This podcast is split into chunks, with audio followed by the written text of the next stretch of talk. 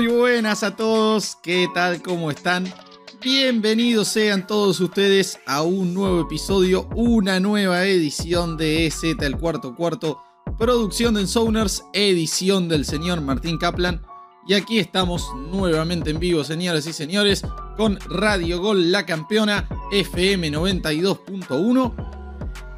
Y nuevamente en vivo, ahora sí, pudiendo hablar de partidos de fútbol americano, partidos de Precision, luego del Hall of Fame Game que debatimos en el episodio anterior, la semana pasada.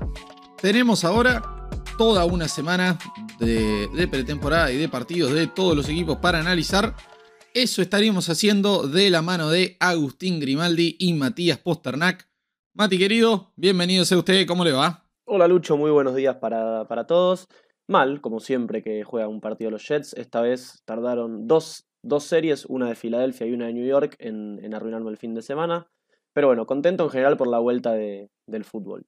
Estaremos hablando un poquito de eso, la, la lesión de Zach Wilson y, y, todo lo que implica para el equipo, pero también nos acompañará el señor Agustín Grimaldi. Grimi, querido, bienvenido, ¿cómo anda? ¿Qué tal, Lucho? ¿Qué tal, Mati? Buenos días a todos los que nos escuchan, también a los que nos escuchan desde Spotify. Estoy contento, contento porque creo que me di cuenta que no hacía falta pagarle 230 millones de dólares a un coreback, sino que Trace McSorley se vio como verdaderamente el coreback número uno de esta franquicia y, muy contento porque estoy muy, pero muy seguro que, le va a sacar el, puesto al enemigo número uno de, la franquicia nuestra.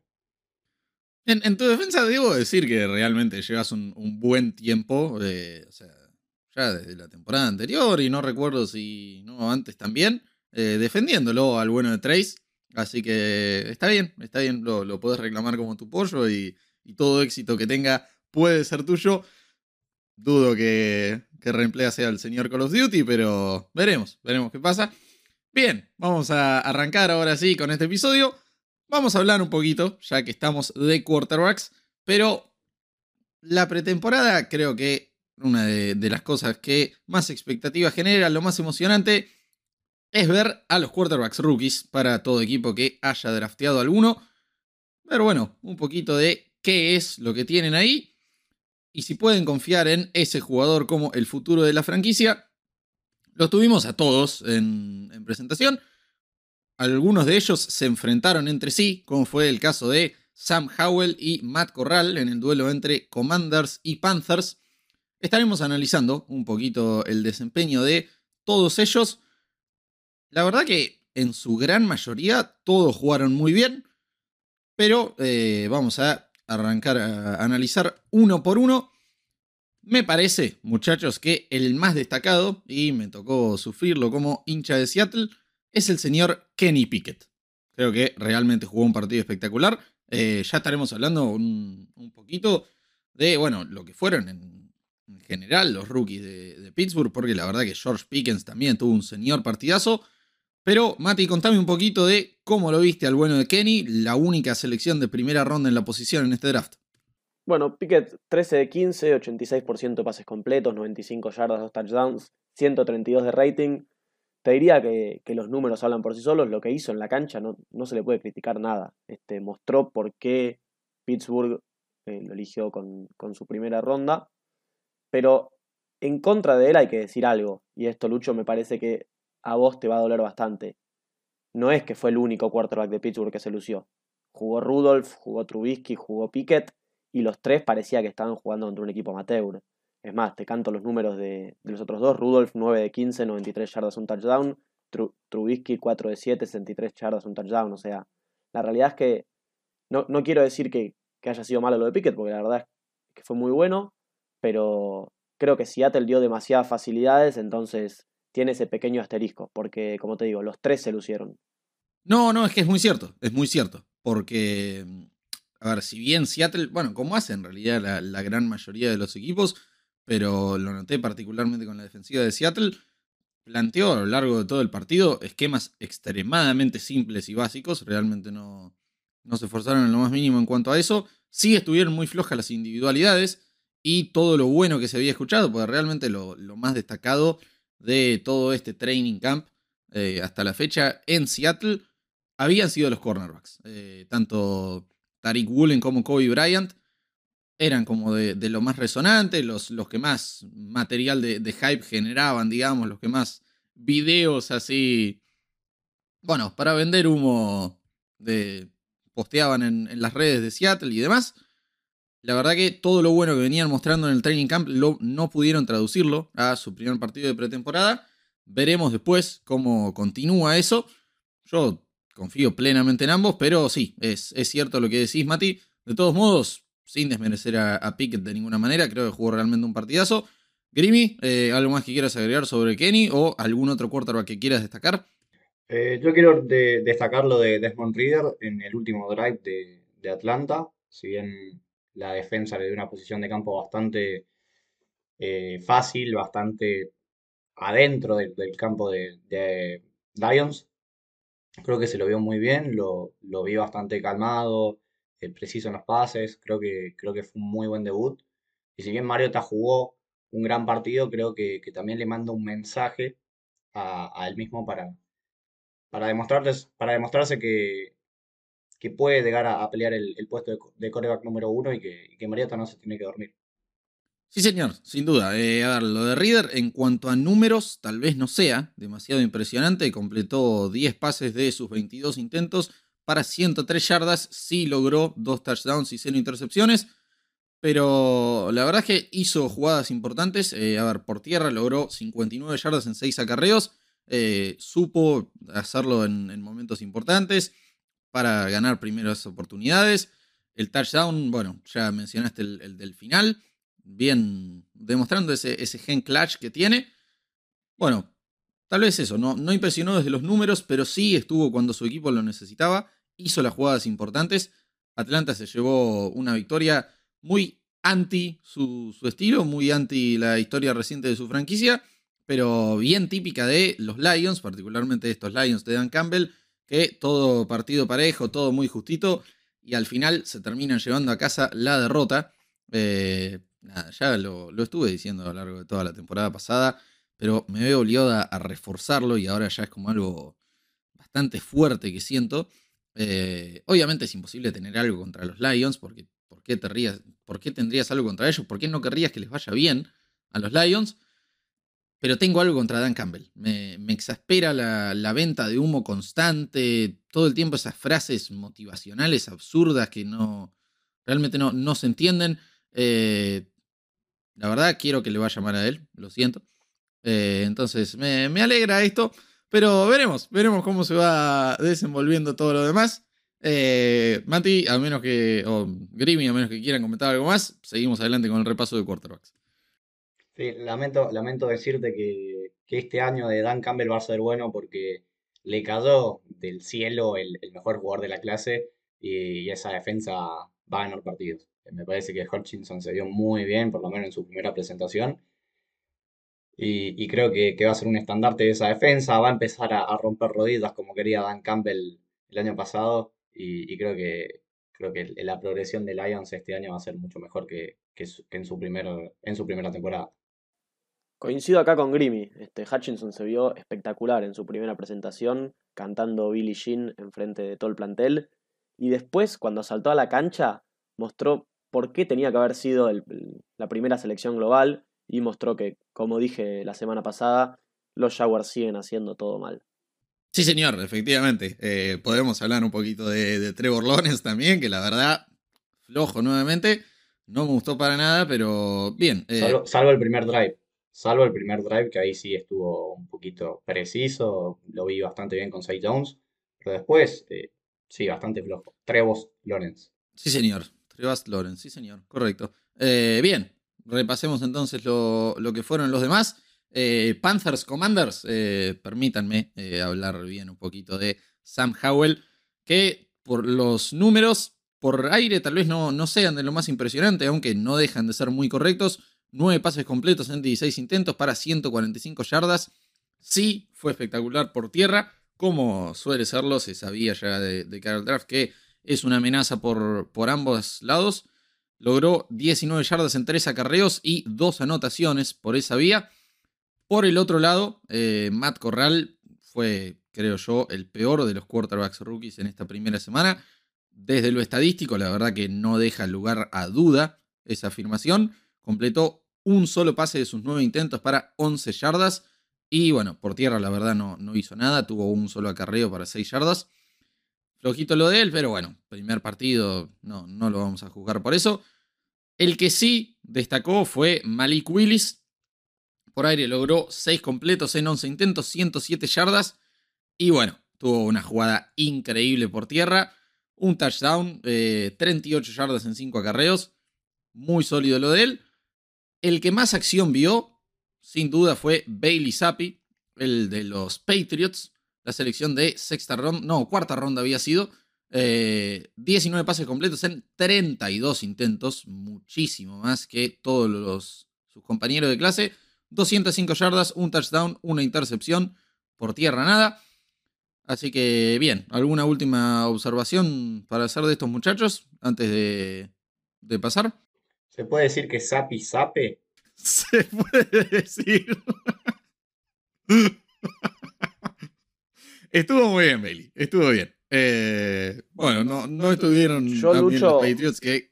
Déjame agregarte algo. Ahora cerramos con Patriots.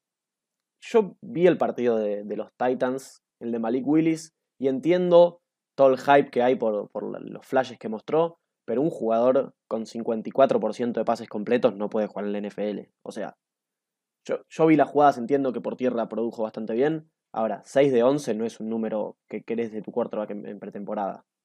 Por eso, yo, eso, es lo que yo valoro de Pickett. Ese 13 de 15 pases completos es muy, muy respetable. Eh, el 6 de 11 de, Willis a mí un poco me preocupa.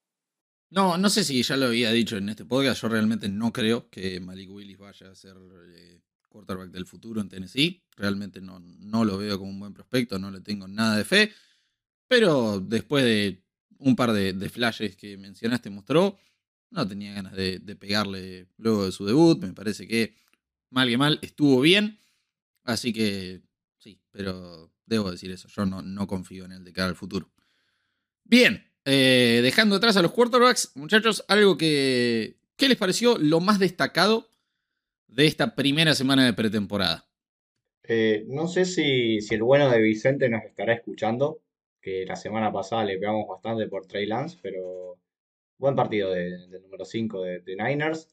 Creo que, jugó bien eh, en, un duelo de dos corebacks que parece que van destinados a ser eh, suplentes durante toda su carrera, o por lo menos Milans no me convence. Tengo que admitir que por lo menos ahora sí se vio como un coreback medianamente eh, decente para, poder jugar por lo menos un partido de pretemporada.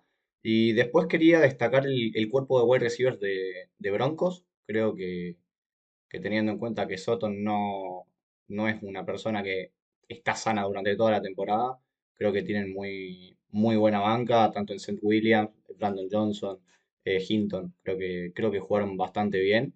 Y destacar también la pésima defensa secundaria de, Dallas, que si se le llega a lesionar algún titular, creo que la van a pasar muy mal.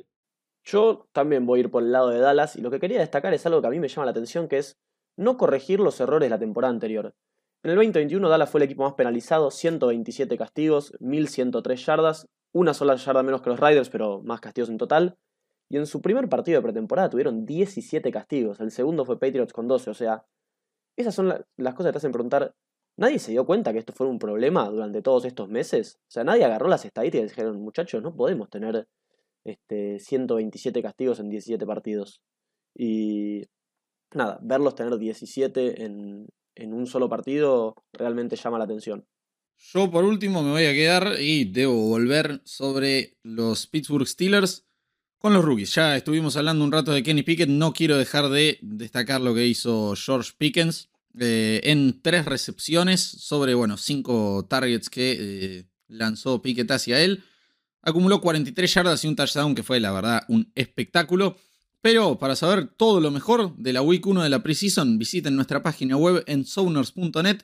Allí encontrarán una nota haciendo el repaso de lo que dejó. Por lo pronto, señoras y señores, mientras les recuerdo que vayan a seguirnos a arroba en en Twitter, en Sowners.ok, tanto en Facebook como en Instagram, y arroba podcast SC, la cuenta de este programa que están escuchando, donde pueden interactuar con nosotros, no solo enviando preguntas para que nosotros debatamos y respondamos en los siguientes programas, sino también para responder a las preguntas y consignas que planteamos nosotros allí. Agustín Grimaldi, Matías Posternak y Luciano Yatelén es mi nombre. Ya volvemos.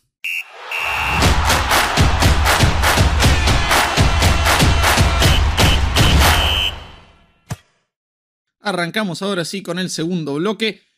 Tenemos, bueno, nos vamos a quedar un ratito en esta primera semana de pretemporada porque la verdad que todos estábamos extrañando el fútbol americano. Vamos a seguir analizando lo que dejó su regreso. Grimi, contame vos qué te gustó personalmente, que tal vez no, no haya salido tanto en, en las noticias, algo que haya pasado un poquito por debajo del radar, pero no querés dejar de mencionar. Y a ver, me voy por, por mi franquicia. Eh, creo que creo que tuvo puntos muy, altos, sobre todo en posiciones que se tienen que cubrir. Por ejemplo, la de Edge Rusher. Creo que Víctor Dimuqueje, que fue seleccionado el año pasado, no sé si fue en sexta o séptima ronda, tuvo dos sacks, estuvo bastante, bastante bien. Y bueno, Greg Dorch y Andy Isabella, que, parecen que, van a ocupar ese puesto de, de wide receiver mientras Hopkins no esté. Después veremos qué, es lo que les depara a ellos el futuro. Pero creo que con eso me quedo con, esas actuaciones. Y no sé si, si, lo iba a decir postrecito, pero me, gustó mucho la pelea entre, entre Siriani y Saleh. Y sí, yo tenía que ir por ese lado, la verdad. Arranqué, hoy abrí diciendo que, que los Jets me habían amargado. Y la realidad es que los primeros dos drives, o sea, el del ataque de Filadelfia y el del ataque de New York, fueron muy preocupantes. Sobre todo el del ataque de Filadelfia. ¿Por qué? Porque en 11 jugadas permitieron la defensa de los Jets, ¿no? 80 yardas, Jalen Hurts 6 de 6, 80, 80 yardas de pase y un touchdown. Este, pero sobre todo porque, insisto con lo mismo que dije antes sobre Dallas, se vieron los mismos errores que la temporada pasada. Es como si hubiera sido una continuación del equipo que la temporada pasada no le fue nada bien. Porque la defensa se la notaba falta con falta de intensidad, porque Quincy Williams cometió un castigo que a nivel profesional no puede pasar.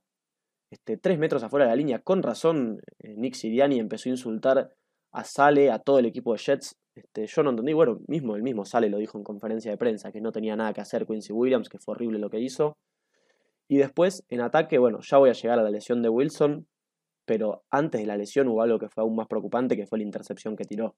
En ningún momento vio al defensor de Eagles, le puso la pelota en el pecho eso es falta de ganas, porque yo no, te creo que un quarterback de, NFL ya en su segundo año pueda cometer ese tipo de errores. Entonces, en líneas generales, quedé bastante preocupado con, con lo que vi de Jets en los dos costados del balón. Bueno, y ya que fueron ustedes por sus franquicias, yo voy a ir por la mía y tras hablar un poquito mal de, de estos cornerbacks que, como digo, decepcionaron en comparación a lo que venía siendo el training camp, la verdad que la línea ofensiva mostró cosas espectaculares. Eh, los rookies sin duda destacaron. Abe Lucas, el right tackle, la verdad que en su primera jugada de, de run blocking en la NFL fue una maravilla, terminó desparramando a su hombre por el piso. Y los Seahawks tuvieron un grade de pass blocking de 84.5 según Pro Football Focus, el número uno de la NFL a lo largo de esta primera semana de pretemporada. Pero además de, de los números de pass blocking, que la verdad fueron espectaculares, o sea, permitieron una sola presión, eh, que fue también de, de Abe Lucas, si no me equivoco, una jugada antes de, este bloqueo terrestre que, acabo de mencionar, permitieron una sola presión en 145 snaps de pass blocking, acumulando las de todos los jugadores, pero muy sólido por tierra también, Phil Haynes con un grade de 91.1 en esa área, Abe Lucas 83.4, y 78.1 eh, de pass blocking, 82.4 el grade global. Charles Cross, que estuvo impecable, eh, no permitió ni una presión en 23 snaps de pass blocking. Tuvo un grade de 82.2 eh, en esa área. Damien Lewis, muy sólido, 84.2. Así que bien, contento con, con eso. Curran también mostró buenas cosas por, por el lado derecho, así que veremos quién, quién se queda con la titularidad. Pero muy contento con lo que vi por ese lado y una ofensiva que me, da ilusión con un Drew que jugó mejor que Gino Smith. Veremos qué termina pasando con eso. Pero bien. Entonces, Lucho, Lucho podríamos decir que, que el problema de la línea ofensiva terminó siendo el 3. Igual, a ver, no sé, ojalá, ojalá, Dios te oiga. Eh, es innegable que Russell Wilson termina metiéndose él solo en problemas en muchas jugadas. Eh, es de abandonar pockets limpios. Hay un gran número de sacks a lo largo de toda su carrera que son 200% su culpa y de nadie más. Nada, tiene 15.000 cosas espectaculares como quarterback. Entró creo que 61. ¿Cuánto era en el top 100 del NFL que ahora está saliendo de la lista? 61, eh, exactamente. 61. Eh, claramente tiene buenas cosas y debería ser de los Broncos un equipo contendiente, pero tiene sus cosas malas. Bien, muchachos, ¿algo más que quieran destacar antes de pasar de tema? Yo tengo dos cosas. Una justamente tiene que ver con el top 100. Se metió Justin Tucker en, el 94, si no me equivoco. Primera vez que un pateador se mete desde Adam Vinatieri. Y lo otro, que para mí fue lo, más destacado, valga la redundancia, de la semana, la mejor actuación, la de la defensa de Indianápolis. Ya el año pasado fueron una máquina de recuperar la pelota. Cinco recuperaciones tuvieron ante Búfalo, tres intercepciones y dos fumbles. Este, si pueden lograr eh, mantener ese ritmo en, temporada regular, o ni siquiera ese ritmo, porque ya con, con dos, tres por partido estás muy bien, este, van, a, van a poner al, equipo en, en postemporada sin importar lo que haga la ofensiva. Bien, me gusta. Veremos qué, sucede con, los Colts, si son submarinos este año, si son barcos, si son fragata. Por lo pronto, pasemos a hablar un poquito de una de las noticias más destacadas de esta última semana. Rockwan Smith, que no me acuerdo en qué puesto entró en el top 100 de la NFL, pero claramente entró porque es uno de los mejores linebackers de la liga, solicitó un trade desde Chicago, eh, mandó ahí una carta a los fanáticos de la franquicia pidiendo perdón, que a él le, hubiera gustado pasar toda su carrera con, el mismo equipo, pero lo cierto es que no, no, lo estaban tomando en serio desde la franquicia. Decía que, que no se estaban tomando las, las, negociaciones con seriedad, que la oferta que le habían presentado no, no, había forma de... Como que le, estaban faltando el respeto, creo que, había dicho, si no me equivoco. Así que, muchachos, les pregunto a ustedes, ¿Dónde les gustaría verlo a Roquan Smith? A ver, para, yo antes, antes de pasar ahí, vamos en criollo. Roquan Smith se sintió boludeado. Se sintió boludeado por la dirigencia de, los Bears. Y una de las cosas que, más me quedó de esa carta en la, la, que mandó dijo que lo que le ofrecían no era un insulto solamente para él, sino para toda la posición. Este, yo creo que mucho hay de, no tanto de, de la plata, sino de sentirse muy despreciado, de decir, che, mirá que, que no te necesitamos. Ahora, ¿dónde me gustaría verlo? La verdad no sé, yo creo que cualquier franquicia hoy podría, podría usar a, a Smith. No sé, por ejemplo, justo que mencionaba la defensa de Indianapolis. ¿Tiene una defensa del carajo? Sí. ¿No le sumarías a Roquan Smith a ver cómo, cómo le va, por ejemplo, con Shaquille Leonard, que hace poco salió la noticia no quiere más que le digan Darius Leonard. Este, ahora es Shaquille Leonard, de los mejores linebackers de la liga. Pero ¿no te gustaría verlos juntos? Sí, ahí sin duda. No, bueno, perdón, Lucho. Eh, yo me sumo a lo de, a lo de Mati. A ver, me encantaría ver a, a Shaquille Leonard y, y Smith juntos, pero no sé si, Indianapolis realmente lo necesita. Eh, ¿Qué es eso? A mí me gustaría verlo en Arizona, eh, pero si, si tuviera que pensar en algún, en algún equipo donde le, quedaría perfecto, yo creo que Chargers. Creo que, que andan medio flojos en esa posición, si bien tienen eh, muy buenos edge rushers. La parte central de los linebackers anda un poco floja. Y creo que, volverlo a juntar con, con Khalil Mack sería, sería hermoso.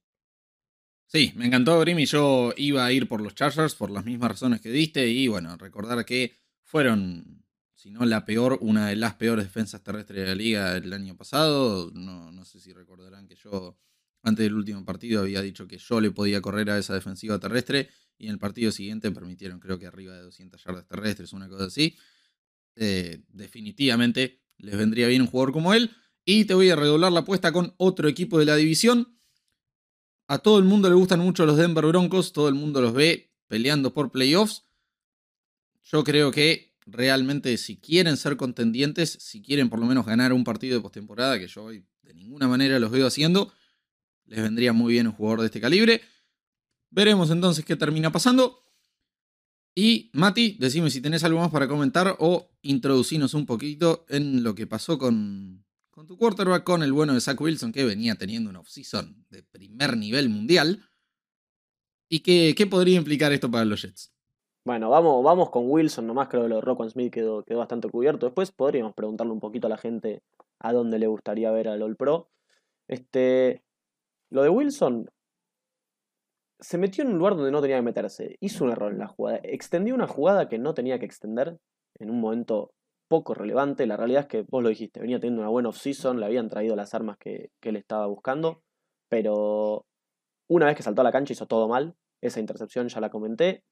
Este, y en la jugada esa, como te digo, extiende de manera innecesaria. Parece que es en la caída, no, no queda claro bien cómo es la lesión. Este, pero lo, lo bueno de todo esto es que evitó el, peor escenario, que era la rotura de ligamentos cruzados, que lo hubiera marginado por, por toda la temporada. Se habla de un edema óseo con algún tipo de lesión en los meniscos.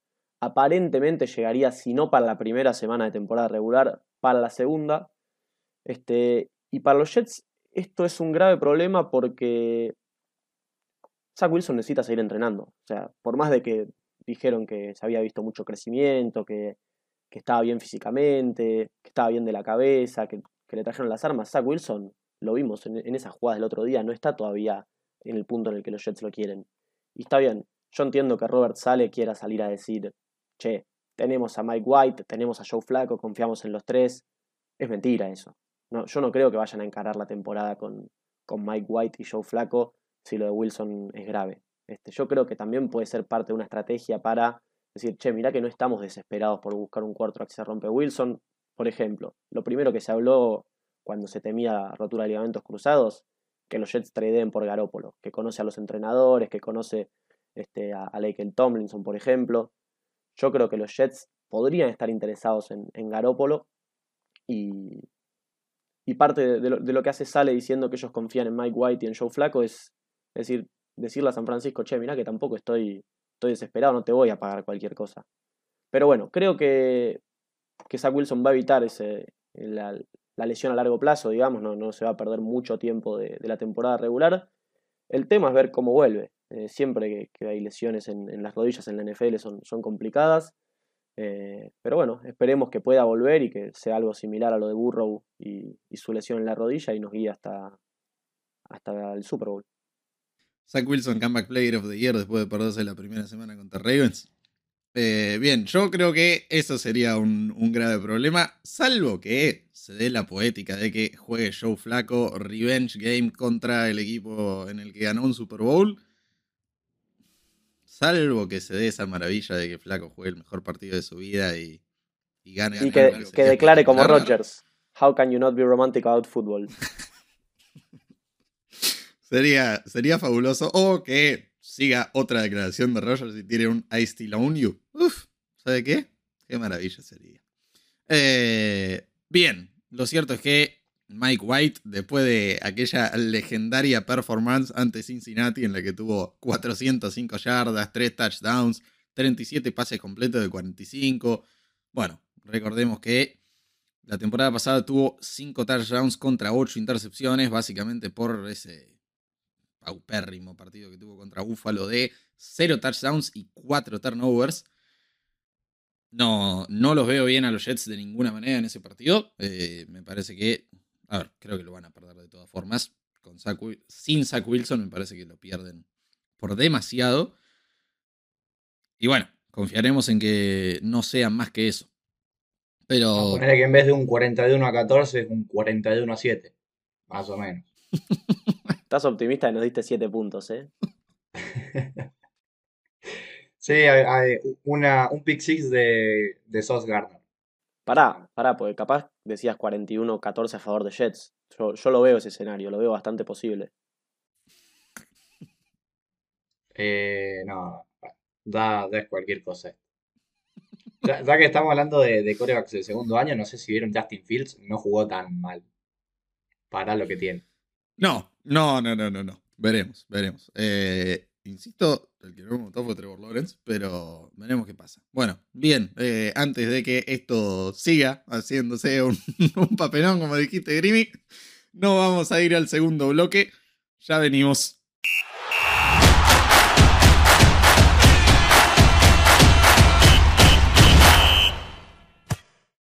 Muy bien, vamos entonces con el tercer y último bloque. Recuerden ir a seguirnos en todas nuestras plataformas, arroba en en Twitter, en tanto en Facebook como en Instagram. Visitar nuestra página web en Sounders.net y seguirnos en Twitter en nuestro podcast, arroba podcastsc, para poder interactuar directamente con nosotros. Muy bien, vamos entonces, ahora sí, con esto. Vamos a hablar un poquito de lo que fue la, confirmación previa al partido y ya en el juego de que Baker Mayfield fue el titular en Carolina en esta batalla de los primeros quarterbacks seleccionados en aquella famosa clase de 2018. Primera y tercera pick global en el mismo equipo. Y bueno, como era de esperarse, me parece a mí, como era inevitable, Baker Mayfield ganó la batalla ante Sam Darnold, o por lo menos la estaría ganando. Eh, no se vio tanto esto dentro del juego porque Sam Darnold tiró solo tres pases, completó dos, uno de ellos fue para touchdown. Baker Mayfield por su parte en siete intentos de pase completó cuatro. La verdad es que los Panthers le dieron muchísimo más lugar a PJ Walker que a cualquiera de los otros dos. Parece que tienen bien resuelto cuál, cuál es el el Death Chart ahí y querían probar si el número 3 es PJ Walker o Matt Corral. Pero bueno, la cuestión, muchachos, ¿alguno tenía alguna duda o esperanza de que no fuera Baker el titular? Yo creo que desde el momento en el que anunciaron que, que Baker llega a Carolina, todos sabíamos que el que iba a debutar eh, contra los Browns iba a ser Mayfield. O sea, no creo que en ningún momento haya habido ningún tipo de dudas dentro de la organización. Capaz si quisieron decir eso para afuera, como para que Baker no se duerma, que siga laburando, es otra cosa. Pero yo no, no creo que hayan tradeado por Baker para competir por el puesto. Yo coincido. Eh, no, no. A ver, primero que nada, Sam Darnold ya tuvo demasiado tiempo para, para demostrar que era un coreback número uno. Me parece que Mayfield durante toda su carrera lo hizo mucho mejor. Y de hecho todavía no entiendo por qué se fue de Cleveland. No, no, no lo veo responsable de, de lo malo que le pasó a, a, los Browns la temporada pasada, él estaba lesionado, quisieron seguir con él y, bueno, ahí estuvo el resultado. Eh, y sí, a ver, creo que Mayfield le, gana por, por, años luz a, a Darnold, que me parece que, únicamente sigue en la liga porque es medianamente bueno como backup, pero, pero creo que ya se terminó su tiempo de ser titular. Salvo que Mayfield se lesione, no, no creo que lo volvamos a ver eh, iniciando un partido. A ver, lo que pasa con Darnold es que yo lo vi en Jets y la, gran excusa era que no tenía las armas necesarias, que no tenía buena línea ofensiva, que los receptores no estaban a la altura, que Livion Bell, que era su corredor en su momento, no rindió. Se fue a Carolina, tuvo ese gran arranque de 3 y 0, llega la lesión de Christian McCaffrey y el nivel de Darnold se fue no por el piso, más abajo todavía. Entonces, vos como quarterback no podés depender de que todo el resto del equipo juegue bien. O sea, yo creo que el quarterback es la posición más importante del fútbol americano y necesitas que sea el líder, que mejore a los compañeros, no que dependa de si el resto del equipo es bueno o no. Obviamente que no, te digo que le vas a pedir que haga magia si no tiene jugadores, pero lo del año pasado fue muy grosero. Una vez que, se lesionó McCaffrey, Darnold parecía amateur. No, sí, pero vamos al ejemplo de John Watson en 2020. Eh, ganó cinco partidos y si hubiera sido porque tenía un buen roster acompañándolo, los Texans hubieran competido en playoff. O sea, si bien es, es verdad que, que es muy importante tener compañeros, si vos no, no, no, tenés talento, no hay manera. O sea, vas a seguir perdiendo, pero por lo menos la imagen del equipo es otra. No, no, sin duda. Y a ver, lo, cierto es que Sam Darnold en las últimas temporadas, o bueno, básicamente desde que entró a la liga, eh, es en la mayoría de las estadísticas el peor quarterback de la NFL. Eh, a ver, eh, la temporada pasada. Lo salva Drew Lock. Lo salva Drew Lock. posiblemente sí, posiblemente sí. Pero. Nada. Eh, en QBR la temporada pasada fue el, 29 de la liga en cuanto a, a quarterbacks calificados. A ver, completo el 59,9% de sus pases con 9 touchdowns, 13 intercepciones 6,2 yardas por intento y un pase rating de 71.9. Eh, eso ranqueó 28, 28 y 29 en eh, completion percentage, porcentaje de pases completos, yardas por pase y pase rating respectivamente. Así que sí, eh, definitivamente se puede argumentar que Sam Darnold es el peor quarterback titular de la liga. Razón por la que no creo que, vuelva a hacerlo nunca en su vida. Y sí, eh, tampoco es que lo hemos visto demasiado como backup tampoco. Pero creo que, ahí va a estar su trabajo por el resto de su vida y veremos si, si en algún momento logra tener otra oportunidad. Yo la verdad que no, no lo veo, no me parece que se lo haya ganado de ninguna manera. Pero bien, eh, muchachos, a menos que quieran comentar algo más al respecto, pasamos, Grimy, si te parece, a las preguntas. Eh, la consigna que habíamos dejado para la semana pasada. Recibimos varias respuestas de su parte, así que aquí estamos para comentarlas y, bueno, ver finalmente qué sucedió, qué se cumplió, qué no. Exactamente, Lucho. En arroba podcast GSC la pregunta fue, ¿cuál es el partido de pretemporada que más querés ver? Gonzail nos dijo que los de Bengals, todos los de Bengals, que bueno, eh, le mando un gran abrazo a Gonza, que se fue bastante, bastante maltrecho de ese partido, eh, hijo mío. Y, también que le, daba mucho morbo ver eh, todos los partidos donde jugara de John Watson. Chente nos dijo que aparte de todos los de Jets, quería ver el, partido entre Rams y, y Chargers, partidazo. No, no sé si vieron lo mismo que, yo. Eh, la cuenta Arizona en, México nos dijo que quería ver el de Arizona con Bengals. Steelers Uruguay, quería ver a su equipo. Y por último, Juan Manuel Guevara Arenas, todos los de Arizona. Ah, y no, para, para, me estoy olvidando uno de nuestro querido amigo Fede Schwinn, que, que sí, que quería ver a los titulares un ratito, que bueno, se pudo dar el gusto de ver a Dalen Hurts jugando como MVP. Bueno, creo que, la mayoría de los partidos ya los estuvimos comentando un poco. Nos, nos, faltó, si quieres, un poquito de lo de Eagles. Este, que me imagino que Fede, eh, le mandamos un saludo, estará muy contento con lo que vio, porque yo, por lo menos de los titulares de Eagles, vi cosas muy, muy interesantes. Este, no, no tuvo mucha acción AJ Brown, pero no, no fue necesario, como dije, porque lo de la defensa de Jets fue un espanto, también que faltaban titulares, pero lo fue. Este, así que me imagino que lo de Eagles habrá quedado satisfecho. Y lo otro que nos quedó pendiente es mencionar lo de John Watson, que, debutó en Browns finalmente en medio de toda la polémica de, la apelación de, de Budel y la NFL a la sanción de la jueza. Y completó solo un pase. Este, Lucho, creo que vos estás preparado para defenderlo porque sé que lo vas a hacer. Eh, pero no, no fue nada bueno lo de, John. Eh, sí, señor, sí, señor. Primero quiero volver un segundo sobre lo de Filadelfia. Me encantó Nakobe Dean.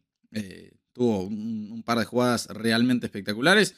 Un jugador que no se entiende de ninguna manera cómo cayó al lugar en el que cayó, después de ser sin duda alguna uno de los mejores defensivos del, college football la temporada pasada y una de las grandes figuras de ese Georgia campeón nacional y sin duda una de las mejores defensivas de la historia del deporte.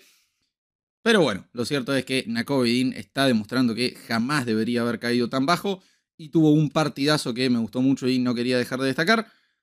Hablemos un poquito, ahora sí, de, de John Watson, a quien dentro de la cancha sí lo voy a defender. Bueno, lo cierto es que De John fue el titular eh, cada vez que, tocaba la pelota o previo a cada snap. Eh, los Jaguars diseñaron un, lindo cantito para insultarlo. Bien, eh, lo cierto es que De John un, tema que después me, gustaría debatir con ustedes, muchachos. Vio muy poca acción. Eh, yo honestamente lo hubiera dejado jugar muchísimo más. Porque teniendo en cuenta que va a ser suspendido y se va a perder, bueno, por lo menos los, los primeros seis partidos de la temporada, si no mucho más o la temporada entera, podría haber jugado tranquilamente muchísimo más. Lo cierto es que tiró apenas cinco pases, cinco intentos de pase, no, no tuvo ningún acarreo. ¿Por qué fue tan malo? Eh, uno solo de esos cinco intentos de pase logró completar, fue para apenas 7 yardas. Fue, esas 7 yardas fueron las únicas yardas de ofensiva que logró ganar, que lograron ganar los Browns con DeJohn Watson en cancha. Así que la verdad que sí, eh, no sé si, si fue el óxido después de tantos días de no jugar o si habrá sido que lo, puso mal lo que le cantaban los fanáticos de los Jaguars. Vaya uno a saber qué. De John Watson sin duda jugó mal. Eh, de todos modos, no podemos dejar de mencionar el muy pobre papel que hicieron sus receptores. Eh, hay una jugada en particular que colapsa el, pocket de, los Browns John Watson logra escapar muy bien de la presión. Sabemos lo que es capaz de hacer no solo por aire, sino también con sus piernas. Y luego de escapar de toda esa presión, lanza un pase perfecto a las manos del receptor. Eh, me acuerdo el número 10 de los Browns, ahora no, no recuerdo exactamente cómo era su nombre, pero claramente no va a estar mucho más en el equipo, así que no hace falta que se lo aprendan. Que, como digo, un pase que iba perfectamente a sus manos, dejó caer.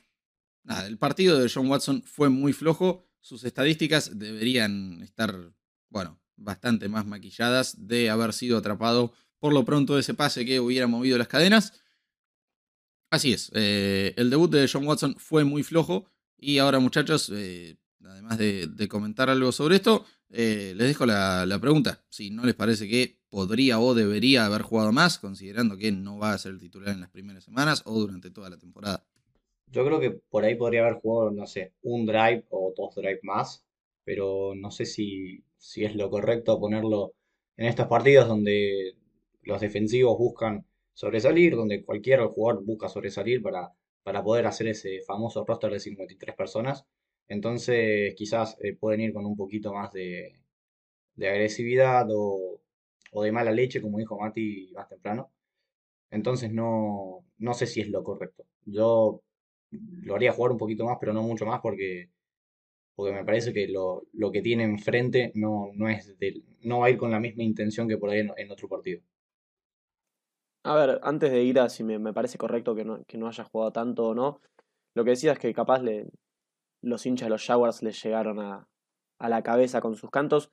Yo creo que también debe ser difícil saltar a la cancha en medio, o sea, esperando a ver si te suspenden o no, que se hablaba de que hasta último momento no iban a saber si podía jugar o no, al final obviamente pudo. Este, yo creo que parte de lo de los Browns de no, no darle tanto rodaje a DeJohn fue por, preguntarse quién va a ser el que, el que juegue esos partidos mientras él no está. Se hablaba también que podían ir a buscar a Garópolo. Este, entonces, yo entiendo lo que decís, teniendo en cuenta que al menos seis partidos se va a perder, este, darle un poco más de rodaje. Pero yo creo que hoy los Browns temen que DeJohn no juegue en toda la temporada, después de la apelación de la NFL.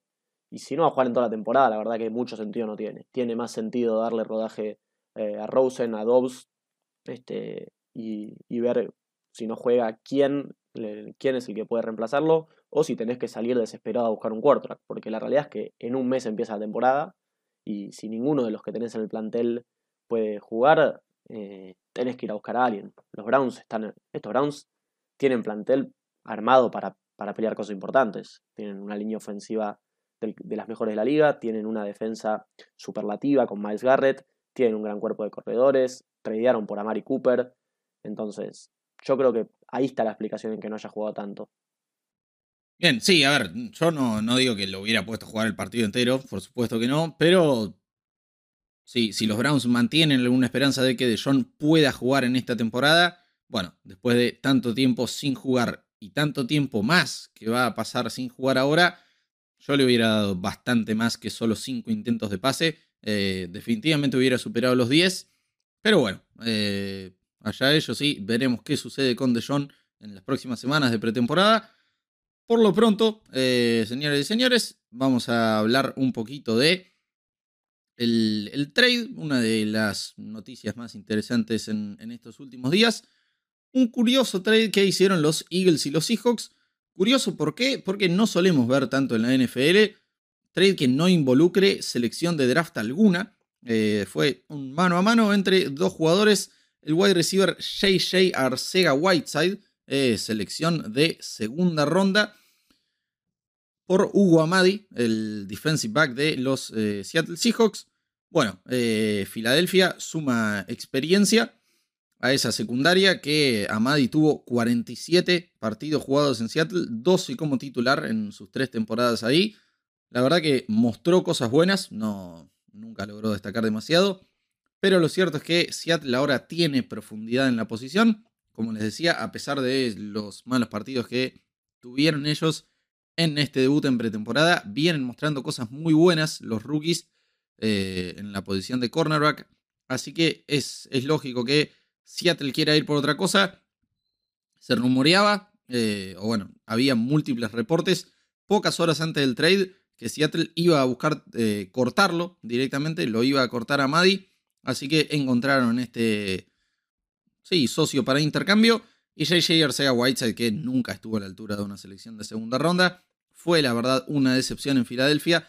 Veremos ahora si Drew Locke o Gino Smith, con sus inmensos talentos, logran levantar la carrera del jugador. Pero por lo pronto, ahí está el intercambio. Muchachos, ¿algo más que quieran comentar antes de despedirnos? Yo una cosita corta sobre, sobre el trade. Creo que en estas semanas es bastante, vamos a estar viendo bastante estos trades jugador por jugador, justamente por lo que decías. Si yo tengo un jugador que ya sé que lo voy a cortar, porque en estos días, estas semanas, los equipos tienen que recortar sus planteles, que la mayoría están cerca de los 90 jugadores, tienen que ir cortando de a poco, pero finalmente van a quedar en los rosters que, que conocemos ya de temporada de 53. Este, nada, si vas a, sabes que vas a cortar un jugador, capaz conviene ver si puedes encontrar un, un socio para cambiar y en alguna posición que no tengas tanta profundidad conseguir algo. Eh, o, o, nada, después de última podés cortar al otro jugador siempre. Bien, sí, sin duda. Eh, ya con el, el, corte 85 por estos días y los, los, sucesivos que se vienen ahora. Es cierto lo que decís, Mati. Así que, eh, Grimy, ¿algo más por, por agregar? No, sí, corregirlos primero que nada, ya no se hace más esos cortes. O sea, se puede ir cortando durante la, la, la pre-season, pero ya no es más obligatorio eh, la reducción del roster. Directamente la última semana de, pretemporada se entrega a los 53 y ya se comienza la temporada regular. Lo que sí, te quería comentar un poquito, pegarle un poquito tanto a Kingsbury como a Kyler Murray. Eh, Kingsbury le dijo a Murray que le iba a enseñar a lo que era el play calling para que demostrarle que no era fácil. Kyler Murray estuvo llamando las jugadas del último cuarto del partido contra Bengals y mira, mira, mira estos números. Eh, 3 y fuera, menos 8 dardas. 3 y fuera, 13 dardas de ganancia. Y bueno, la última se la vamos a perdonar porque únicamente hicieron QB. Pero bueno, ahí está. Eh, encontramos un peor play caller que Kingsbury. Increíble. Está bueno porque Ginsbury había declarado que quería que Kyler viera que no es tan sencillo esto, así que efectivamente logró demostrarlo. Eh, sí, a ver, la, deadline para el corte A85 fue este martes 16 de agosto. Para 80 es el martes 23 de agosto. Y después para el 30 ya tienen que cortarlo de, de 80 a 53. O bueno, eh, venimos viendo cómo se, se arreglan los equipos. Señoras y señores, ahora sí, nos vamos despidiendo. Recuerden, particularmente todos nuestros amigos en Buenos Aires, Argentina, registrarse en codere.bet.ar bajo el código ENSONERS para recibir mil pesos extra con su primer depósito y un 100% de bonificación hasta 5 mil pesos. Ya pronto tendremos algo para nuestros amigos de México y demás. A todos los que nos escucharon hasta acá, tanto en todas las plataformas de streaming de podcast como en la radio FM 92.1 Radio Gol La Campeona. Les agradecemos por estar del otro lado. Agustín Grimaldi, Matías Posternak y Luciano Yaterén. Abrazo grande para todos y hasta la próxima semana. Chau, chau.